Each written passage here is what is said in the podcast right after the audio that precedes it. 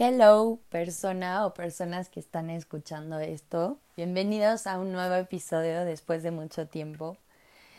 La verdad es que me había tardado porque tengo muchas ideas en mente, muchos temas de los que quiero hablar. Sin embargo, no había podido aterrizar ninguno hasta el día de ayer. Y es acerca de una pregunta que me hacen que últimamente me han hecho constantemente y otra que también yo he cuestionado. Y bueno, la primera es, ¿tienes novio? la respuesta es no, no tengo novio. Esa no es la que me incomoda. La que me incomoda es la consecuente, que es el ¿por qué? ¿Por qué no tienes novio? Y es que nunca sé cómo responder a eso, porque me, eso es lo que me incomoda, el cómo, porque no quiero sonar como una amarguetti, ni como alguien que no cree en el amor y que está cerrada, pero no sé cómo responderlo sin dar una explicación larguísima y eterna como la que les voy a dar a continuación. La otra pregunta que yo me he hecho surge a partir de lo que he visto a mi alrededor de las relaciones que he visto y un poco también de las relaciones que yo he vivido. Y que ahora me pregunto qué es lo que hacía y por qué seguía ahí, por qué aguanté tanto, por qué nunca me di cuenta. Y es por qué existen estas relaciones hirientes. Así que, a continuación, te voy a leer, explicar un poco de este diálogo interno que yo tuve para contestar estas dos cuestiones. Una, ¿por qué sigo soltera? Y dos, ah, no, creo que solo es esa. Pero como no sabía cómo titular este, este episodio, por eso decidí llamarlo así. Soltera crónica o romántica de closet. La verdad es que hay muchas teorías que aún no logro responder. Pero creo que al final de cuentas se correlacionan estas dos, em, estas dos etiquetas. Hace, hace tiempo estuve enamorada demasiado y conocí un amor casi perfecto. Porque fue un amor que no conocía de celos, que no tenía inseguridades, era un amor libre, era un amor en el que yo me permití amar y permití que me amaran y en el que yo conocí una versión mía a través de una persona que me enseñó muchas cosas. Lamentable lamentablemente terminó, no como me hubiera gustado. Sin embargo, aprendí mucho Aprendí muchas lecciones del amor, aprendí a soltar, a dejarme ir, a dejarme fluir, como dicen, y a entender una nueva cara del amor que yo no había conocido en mis relaciones anteriores. Eh, yo tengo un conflicto, un conflicto que es la evitación. Todo el tiempo, desde chiquita, evito enfrentar los problemas, evito dar la cara cuando la riego, evito situaciones incómodas, por lo que muchas veces me he callado muchas cosas que no me parecían. Así que por lo mismo de que evitaba tener peleas, no decía lo que sentía, no decía Mm, lo que pensaba, porque las pocas veces que logré hacerlo me hicieron sentir chiquita, me hicieron sentir como una loca, como que estaba equivocada y que la que estaba mal era yo. Así que me minimizaban, minimizaban mi sentir, mis emociones. Y todo eso alimentó con el tiempo este conflicto de evitación que tengo. Hasta que llegó esta persona, que con él fue todo diferente. Y aunque me costó muchísimo trabajo cada que me encontraba con una situación incómoda, con algo que no me parecía, tenía que sacarlo y aprendí a externar lo que sentía, a verbalizar, en lugar de somatizar todos mis problemas. Y poco a poco lo sacábamos adelante. Dialogábamos, nos escuchábamos, él exponía sus puntos de vista, yo exponía los míos, y creamos algo tan bonito que construimos algo precioso, que hoy por hoy agradezco demasiado. Y que gracias a eso hoy sé lo bonito que es amar a alguien, lo bonito que es el amor y por eso estoy soltera. Porque gracias a esa relación me volví una romántica de closet cuando no sabía que lo era. Porque yo pensaba que yo no tenía esta capacidad de amar o de ser amada. Porque por mucho tiempo estuve con personas que señalaban mis defectos y se olvidaban de que ellos también tenían algunos defectos. Por eso soy una romántica de closet, porque aprendí a querer en distintas formas y aprendí a querer bien y bonito, como debe de ser. Tengo muchas referencias del amor que no quiero vivir. Em, películas, amigos, amigas, familiares. Creo que a veces la mayoría de nosotros hemos crecido con una concepción del amor que el amor duele y que el amor al final siempre triunfa, pero que es sacrificio y que el amor es dolor y muchas cosas que nos han hecho dado, que nos han hecho daño y que no nos han permitido vivir lo que verdaderamente es el amor, desde un lugar de estabilidad, paz y tranquilidad. Así que el día de ayer, domingo de vacío, me puse a cuestionar y a pensar y comencé a escribirlo porque solo así podía verlo claramente y dar una respuesta a lo que a la pregunta que me han hecho últimamente. A continuación les voy a leer y explicar, como les dije en un principio, este diálogo que tuve conmigo misma. Hace ya tres años que estuve enamorada y desde ese entonces no he vuelto a sentir esas mariposas, ni esa emoción, ni esa dopamina que sentía cuando escuchaba su nombre. Terminó porque todas las cosas llegan a su fin y aunque a mí me hubiera gustado seguir el viaje, me bajé porque sabía que la siguiente estación ya no sería el amor ni la felicidad, sino la inseguridad. Y es que es justo y necesario saber que en ocasiones, aunque se llegue lejos, ese destino ya no es el nuestro. Así que me bajé del tren y desde ahí no he vuelto a subirme a ninguno. No es que no quiera enamorarme. En un principio la verdad es que la palabra amor era lo que menos quería escuchar. Sin embargo, después de tanta negatividad y dogmatismo antirromance, hoy mi percepción ha cambiado y de tanto ir contracorriente me di cuenta que huía de algo que en realidad quería pero no aceptaba, porque la realidad de haberlo tenido en mis manos y saber que tuve que dejarlo ir era más difícil de afrontar.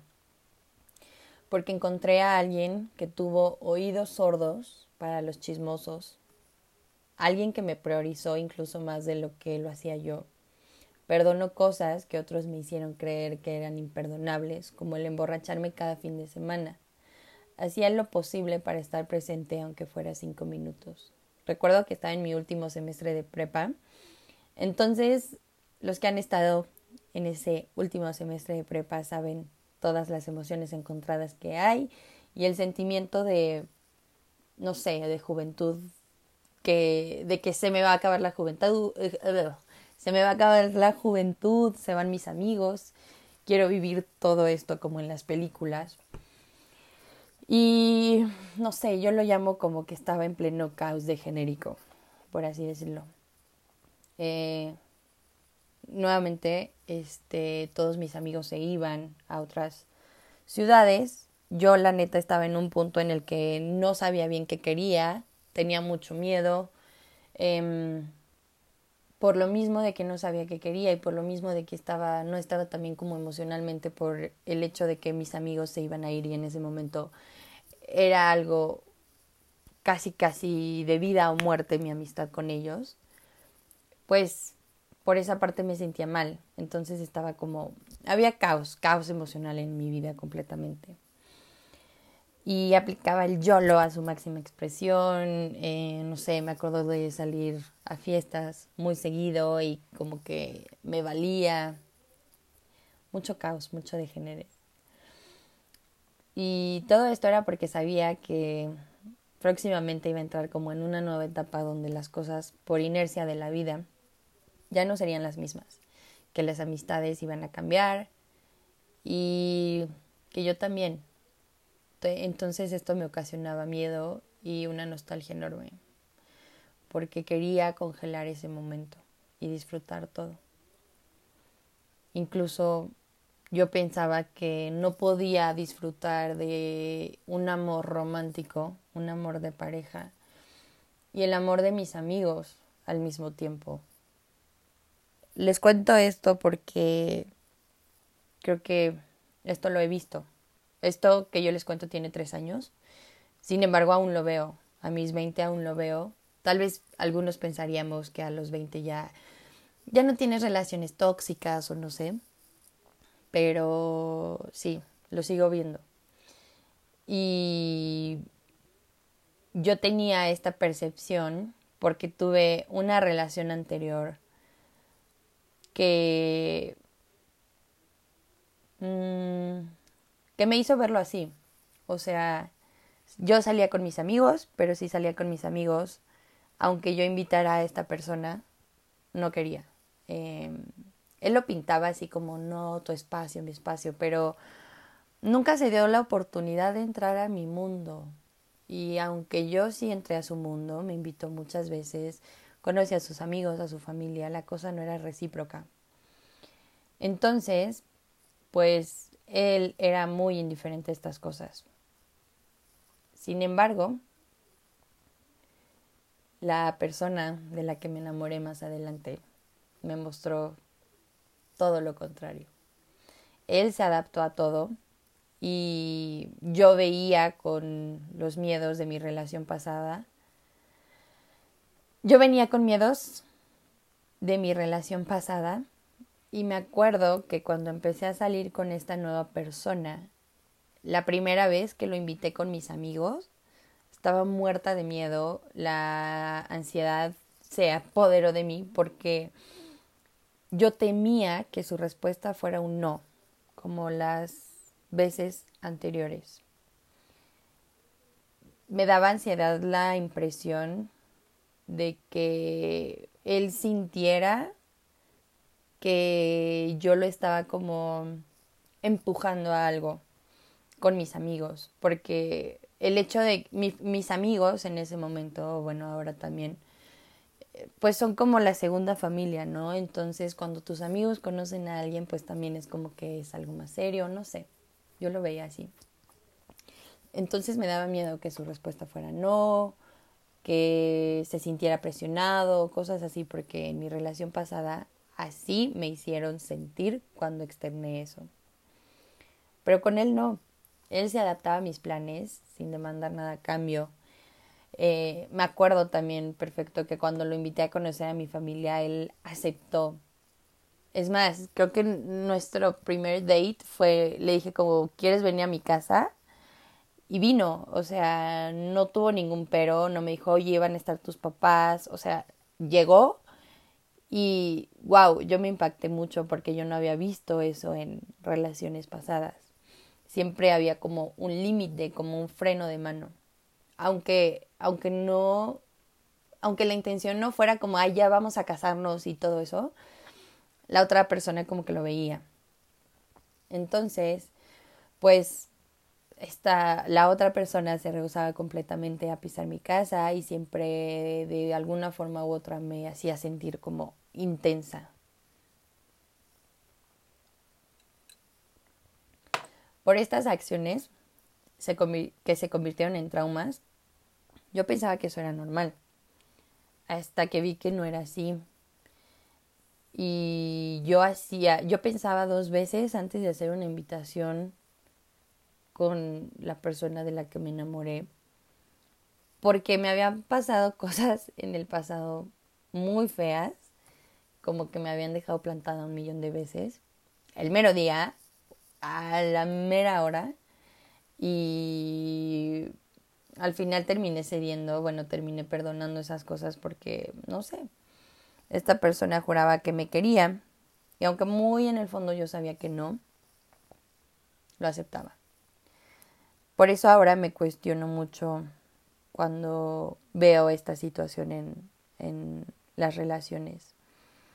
Porque al final todo se justifica por el amor y, y hay cosas que no tienen justificación, que no, que por mucha explicación no tienen sentido. Porque cuando alguien te quiere, no te hiere. Y sabe, te conoce perfecto sabe dónde darte como en la madre y si lo hace, perdón, pero no es ahí. Yo pensaba que la cursilería no iba conmigo, mucho menos el hecho de que alguien pudiera aceptarme como soy.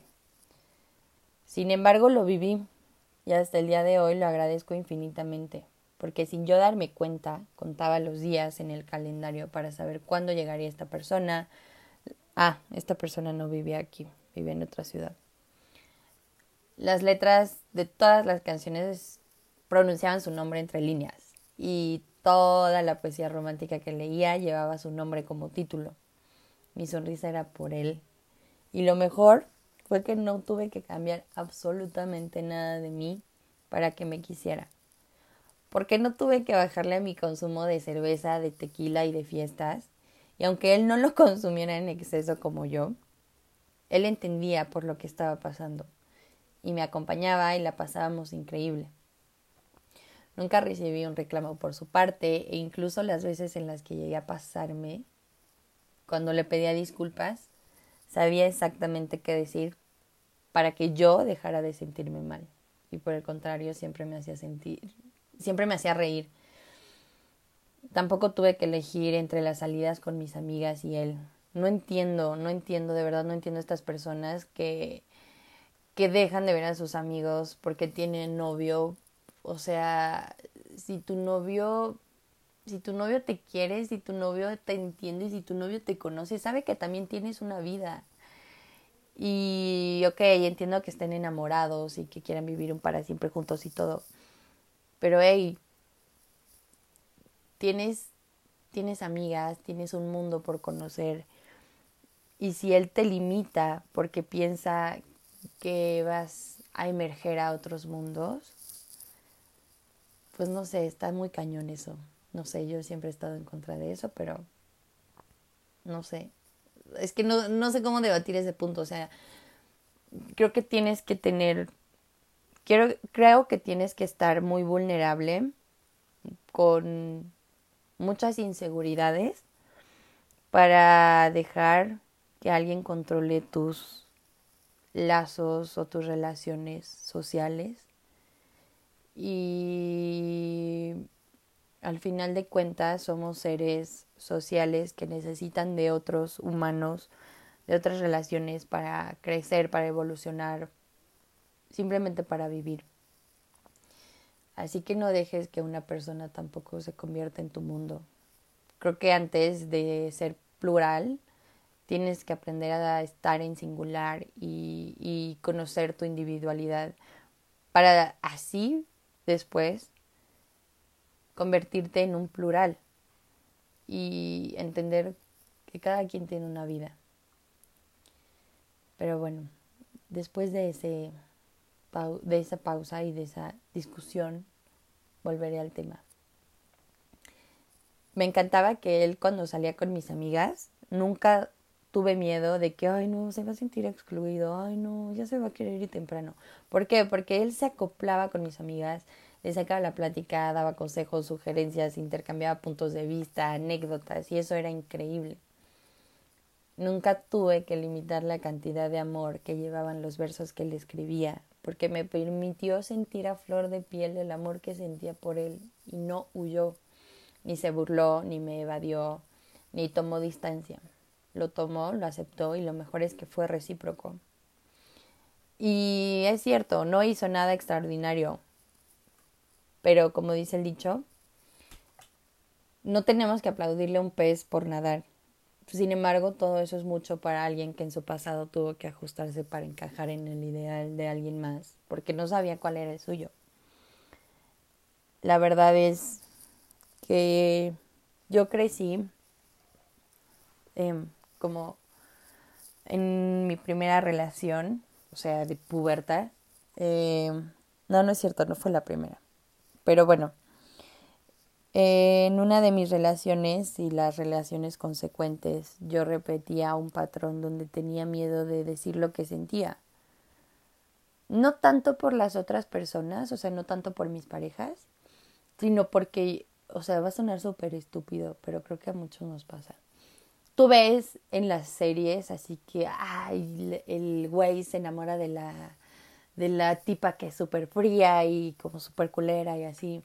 Entonces yo tenía, además de eso, o sea, además de este arquetipo que tenía de que, ah, sí, yo soy fría y culera, se van a enamorar de mí, súper estúpido. Pero, eh, ay, se me fue la onda. Pero, ah, bueno, además de eso, empecé a tener como estos patrones donde cada que yo decía lo que sentía y así, terminaban como lastimándome y terminaba no siendo recíproco lo que yo hacía por la otra persona. Entonces, como que eso de alguna manera me fue dejando un mal sabor de boca. Y nunca he sido muy buena hablando las cosas, como les decía, o sea, tengo un conflicto de evitación por lo que las escribía. Y para algunas personas el hecho de que te den una carta con rimas, metáforas y versos es algo muy cursi. O no sé, así me hacían sentir. Entonces yo tenía miedo de mostrar como ese lado romántico mío, porque pues sentía que iba a espantar a la otra persona. Eh, Sí, tal vez como físicamente o presencialmente no soy muy cursi, pero si alguna vez han leído algo de lo que escribo, pues ahí sí me dejo ir a veces. Entonces, me acuerdo que cuando le escribí, eh, si quieren leerlo, la primera cosa que le escribí está en Instagram, es una foto mía en un mirador. Ahí apenas habíamos empezado como a conocernos y a salir y a ver qué onda. Y me acuerdo que nos la pasamos increíble, fueron unas vacaciones de diciembre, yo ya estaba súper enamorada. Y llegó el día en el que se tenía que ir. Entonces yo estaba con el corazón destrozado porque no podía, no sabía hasta cuándo iba a verlo de nuevo. O sea, si iba a ser como hasta Semana Santa o hasta verano o hasta diciembre. Entonces yo me acuerdo que estaba muy triste por su partida, pero estaba emocionadísima porque había vivido algo que nunca había experimentado. Entonces le escribí el... Em, se llama Vértigo. Es que no sé, no sé si llamarle poema o no sé cómo llamarlo, pero le escribí un texto que lo titulé como Vértigo. Váyanlo a leer, se los leería, pero no lo tengo a la mano. Y me acuerdo que yo moría de miedo cuando se lo mandé, porque dije, ay, pues, o sea, como que solo estuvimos juntos ahorita estas vacaciones, iba a decir que qué intensa, que ya le ando escribiendo un libro y todo y se va a asustar y no sé. Y no, o sea, su respuesta fue increíble, lo recibió muy bien y como que poco a poco fuimos entendiendo el lenguaje del amor de cada uno y me encantó porque nunca me había nunca nadie me había querido en mi lenguaje del amor y aunque nuestro lenguaje no era el mismo él de alguna manera mostraba mostraba quererme en mi lenguaje.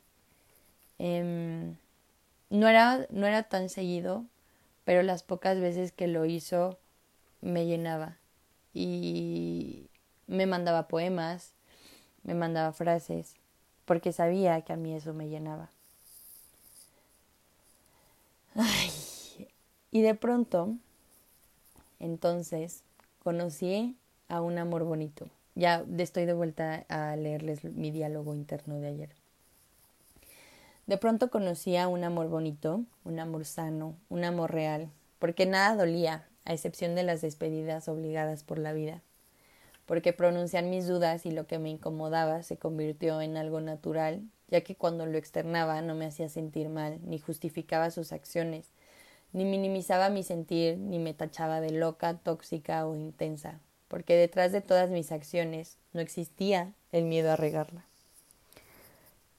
Creo que a veces nos encontramos en una postura o en una posición donde sabemos que si tocamos ese clavo, la relación puede valer y que a lo mejor llevas un mes de novios y dices, ay, es que si le saco esto, se va a enojar y me va a dejar y vamos a cortar y así. Y entonces hay personas que viven con el miedo de que las abandonen.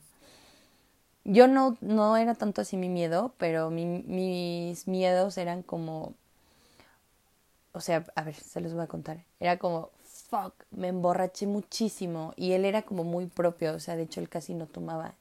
Entonces mi miedo era como, fuck, me emborraché muchísimo, qué pena. Y me encantaba porque a él no le importaba. y aunque él casi no tomaba, pues no le importaba que, que yo terminara súper borracha. O sea, no estoy diciendo que esté bien, pero era algo que, que a mí me importaba mucho porque nuevamente en el pasado alguien me hizo creer que por tomar no valía la pena y literalmente así me lo dijo. Las niñas que toman y que fuman no valen la pena. Entonces, aunque yo sabía que eso no era cierto, son cosas que se te quedan muy grabadas y que de pronto aparece ese miedo de chinga, y si esta persona también piensa eso y la neta tiene, ya estoy súper enamorada y todo, pero bueno, pues ya, ni modo, o sea, si piensa eso, no era para mí. Así que, eh, creo que sí, a veces hay personas que se callan o que se limitan, que no muestran realmente cómo son, porque siguen como en este proceso de enamoramiento y tienen miedo de perder a esta persona. Y no debe de ser así. Y si la pierdes, lo siento, lamento decírtelo, pero entonces no era para ti. Así que eso lo entendí hasta que estuve con él. Y transformó mi forma de vivir el amor completamente, porque me enseñó que el amor no duele y si duele, es por circunstancias de la vida ajenas a nosotros, porque el amor es una decisión de respeto y empatía, y cuando se pierden esas dos cosas en una relación y se cruza esa línea, donde el humor deja de ser humor y pasa a ser insulto, y donde el que hiere más es el ganador, lamento decírtelo, pero no es amor porque entendí que yo no quería un amor como el de Chuck y Blair y Serena y Dan, ni como el de Roberta y Diego y Mia y Miguel. Hablo de rebelde. Tampoco como el de Barney y Robin, sino como el que tuve con él. Y de pronto yo, sin tener ningún estándar, él llegó para mostrarme lo que quería. Y por eso ahora soy una romántica de closet. Porque aunque no quiero flores, Quiero que lleguen a mi puerta con electrolits para cuando mi cruda me esté matando. Quiero que me lleven a estos dates de cenas, picnics, eh, viajes y terrazas, sushi, películas, documentales, todo eso. Quiero que piensen en mí todo el día y ser la persona que no sale de su mente. Quiero que compren un vuelo si es necesario para venir a verme. Quiero que no juzguen mi presente ni mi pasado y que apueste por un futuro a mi lado. Quiero platicar de lo que me apasiona con él y que no se aburra y que por el contrario, que busque conocerme más. Quiero crear cosas juntos. Quiero crecer juntos. Y quiero todo eso porque me lo merezco. Esto lo escribí porque creo que a veces no nos permitimos imaginar, no nos permitimos soñar o anhelar o querer cosas, porque pensamos que estas cosas no se pueden cumplir em, o que son que no son para nosotros. Tal vez puede que por alguna extraña razón aún existen estos prejuicios y estos eh, ay se me fue la otra palabra pero como estos estigmas de que si una niña es fiestera no puede tener eso si una niña tiene muchos amigos ¿por qué va a ser tu novia? ¿cómo vas a confiar en ella? si, a una niña le gusta viajar eh, no puede existir la confianza en una relación o si a un niño, si un niño tiene muchas amigas, todas sus amigas van a estar encima de él y te van a odiar. Creo que aún existen estos estigmas y a veces incluso la competencia entre mujeres. Y por algo, por algo no nos permitimos imaginar estas cosas, porque creemos que nosotros no somos merecedoras de estas mm, de estas cosas que ansiamos. Y la verdad es que sí, porque a veces nos, nos la creemos por lo que nos dicen, por lo que dicen de nosotros.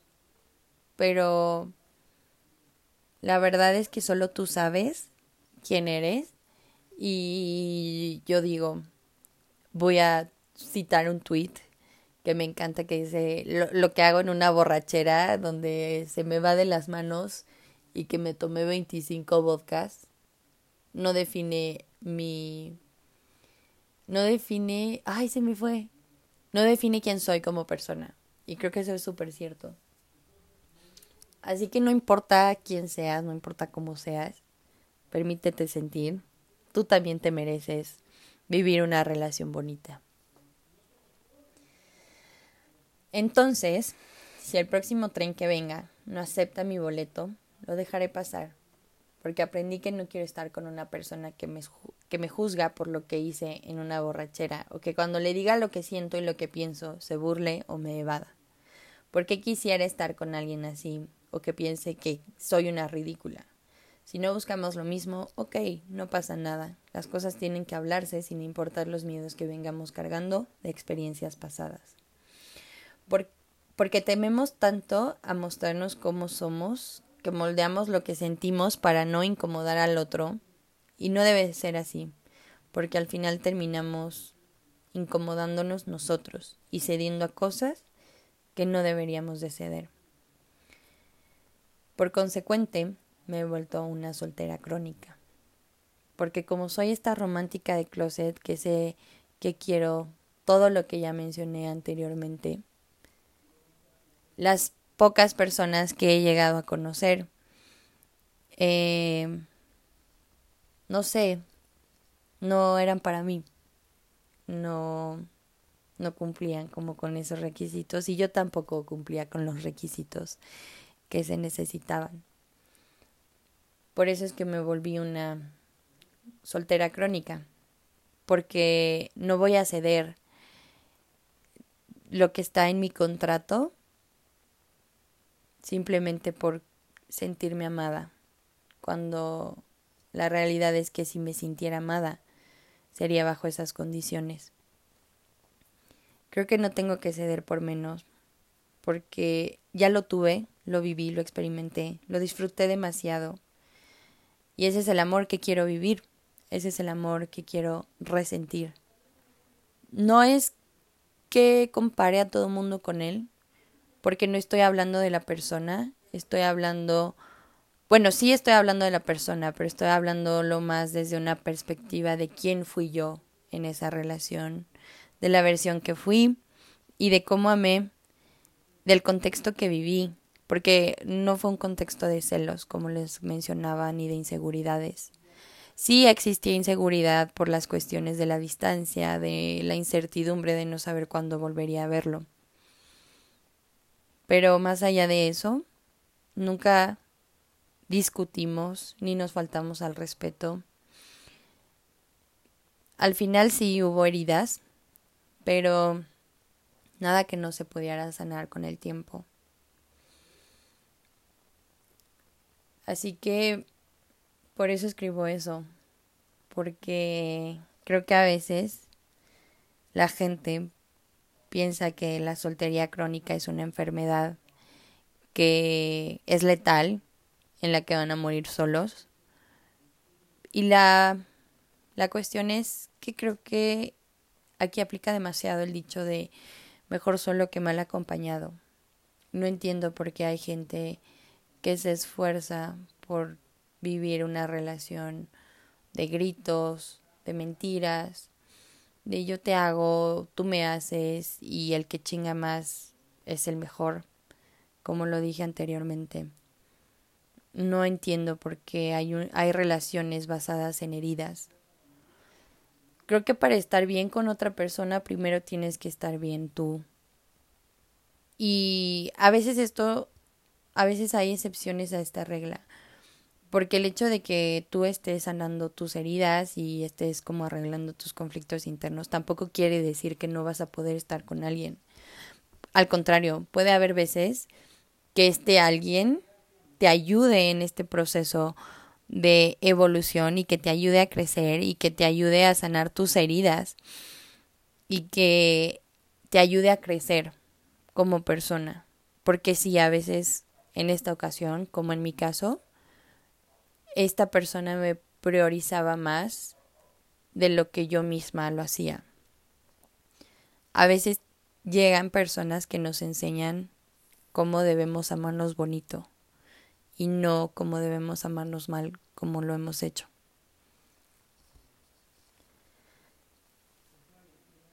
Entonces, ahora me permito vivir más y juzgarme menos, lo que me ha, lo que me ha llevado a la conclusión de pensar si yo he dejado de ser tan dura conmigo misma, otra persona no tiene por qué hacerlo. Esto lo puse porque de alguna u otra forma, precisamente como les comentaba hace rato, me encanta la fiesta, me encanta el alcohol. Em, soy poliamorosa, pero bueno, en otras, en otras palabras, eh, no sé, como que yo, yo también me había hecho a la idea de esto, de que yo no, yo no era merecedora de un amor bonito por todo lo que hacía, por todo el desmadre que yo traía o que hasta la fecha traigo. Y no, y esta persona me demostró que sí, que sin importar mi pasado, sin importar mis desmadres que hacía en mi soltería, en mi presente, alguien podía quererme sin juzgarme. Alguien podía aceptar que había que habían existido otras personas antes de él y que no por eso era eh, que no por eso lo iba a querer menos o que no sabía querer.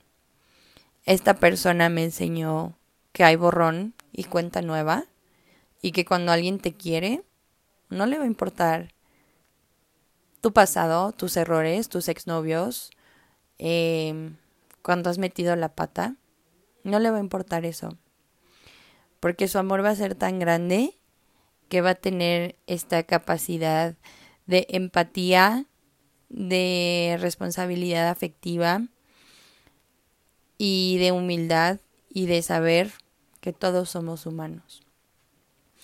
El simple hecho de imaginar que una persona puede juzgarme antes de conocerme por lo que ha visto o ha escuchado me da flojera, porque la verdad eso habla más de él que de mí. Antes no entendía esto. Pero después de unas cuantas terapias, entendí que eso demuestra los prejuicios, las inseguridades, lo vulnerable y lo voluble que es esa persona. Y si es así, lo siento, pero no lo quiero. Si me preguntan ahorita, ¿te gustaría tener una relación? La respuesta es sí, siempre y cuando sea como yo imagino.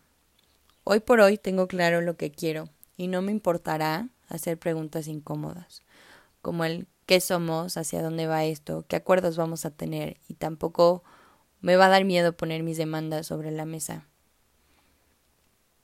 Estoy consciente que igual debo ser flexible, puesto que tampoco voy a exigir imposibles. No obstante, quiero dejar las cosas claras desde el principio. Y si no sucede, no pasa nada. Tampoco es como que me voy a morir si no estoy en una relación. Además tengo 20 años, me falta mucho por vivir. Yo no quiero a alguien que me cele, yo quiero a alguien que me celebre, no quiero a alguien que me limite, yo quiero a alguien que me invite. No quiero peleas, quiero que construyamos nuestras alas. No quiero verdades a medias, sino verdades completas, aunque duelan. No quiero vivir un amor a ciegas, porque si tengo que dejar mi esencia para que me quieran, entonces prefiero ser una soltera crónica a una infeliz enamorada. Porque la persona que verdaderamente quiere estar contigo va a ser flexible, va a leer el contrato, incluso las letras chiquititas, y va a firmarlo. Claramente no todo va a ser perfecto, y habrá momentos en los que van a estar en desacuerdo, y si no funciona, al menos lo habrás intentado priorizando tus deseos, necesidades y sueños. Entonces, si existe un adiós y te vuelves una soltera crónica por esperar a compartirte con alguien que sí acepte tus términos y condiciones, no hay nada de malo en eso. La soltería también es una relación, y si lo que buscas es amor, primero cuestiónate qué es lo que quieres, para que cuando alguien llegue y te lo ofrezca, lo aceptes, pero no porque lo necesites, sino porque ya lo tienes y ahora quieres compartirte. Si llegaste hasta aquí, gracias por escucharme. Si por ahí moví algo y dolió, no voy a disculparme porque soy de la idea de que a veces una cruda realidad es necesaria para romper con una fantasía frágil. Pero espero que te haya ayudado en algo. Si te gustó, si te identificaste o sentiste algo, compártelo, me encantaría saberlo. Cuéntame si eres una romántica de closet, una soltera crónica o ambas, como yo. Bye.